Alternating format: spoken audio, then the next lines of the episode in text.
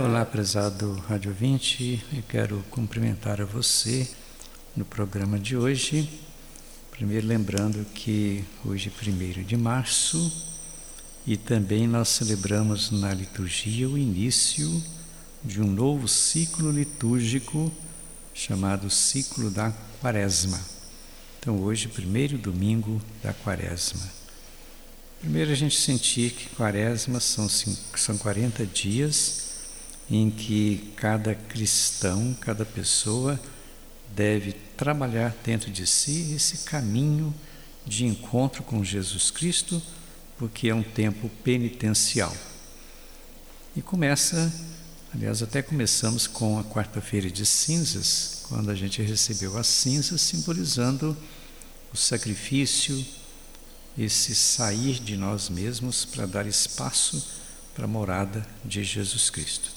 Então estamos aí em plena é, quaresma, também celebrando a campanha da fraternidade sobre a vida, é importante a gente defender a vida. E falar sobre vida, na primeira leitura de hoje, livro dos Gênesis, Gênesis capítulo é, segundo e do sétimo e seguintes.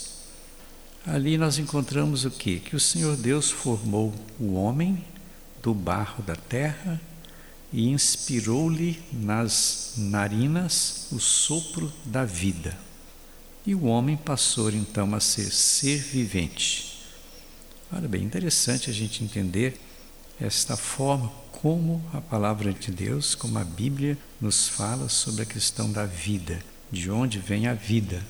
A vida humana então vem do sopro de Deus. E aquele que recebeu esse sopro de Deus foi colocado num jardim chamado Jardim do Éden, e ali havia tudo o necessário para a sua sobrevivência. Mas o Criador disse a Adão e Eva, os primeiros homens, disse assim que lá no meio do jardim existe uma árvore chamada árvore da vida essa árvore está no meio do jardim, árvore da ciência, do bem e do mal, que não deveria ser tocado nela. Mas acontece que existe a maldade, o orgulho próprio, a vaidade, o endeusamento dos primeiros homens e foram então sugestionados pela serpente para tocar naquela árvore proibida. E com isto entra o mal entre o que? A desobediência. E a desobediência mata. Desobediência é pecado. Por isso, então, que perderam aquela dignidade própria do que estava ali, dignidade do jardim do Éden, da vida, e aí a pessoa passou, então, já que não obedeceu, a ter que pagar, passando pelo caminho da morte, pelo caminho do sofrimento.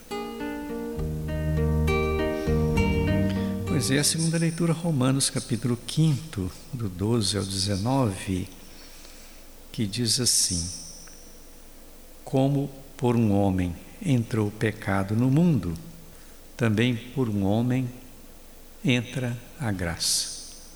Já que em Adão, pelo ato de desobediência, entrou o pecado, pelo ato de obediência de Jesus, entrou a graça. Então, duas forças assim presentes na caminhada do povo de Deus: a maldade, a desobediência, a bondade, a obediência. Adão e Jesus. Quer dizer, duas figuras assim importantes dentro, dentro desse contexto de salvação de todo o povo de Deus. E, logicamente, que hoje nós recebemos também o reflexo dessas atitudes, tanto do mal quanto do bem.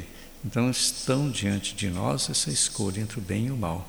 Fazer o bem ou fazer o mal às pessoas. Eu quase sem dormir, buscando este certo reino a lembrança dele. Pois é, é o reino de Deus então que está presente em nosso meio que a gente precisa buscar.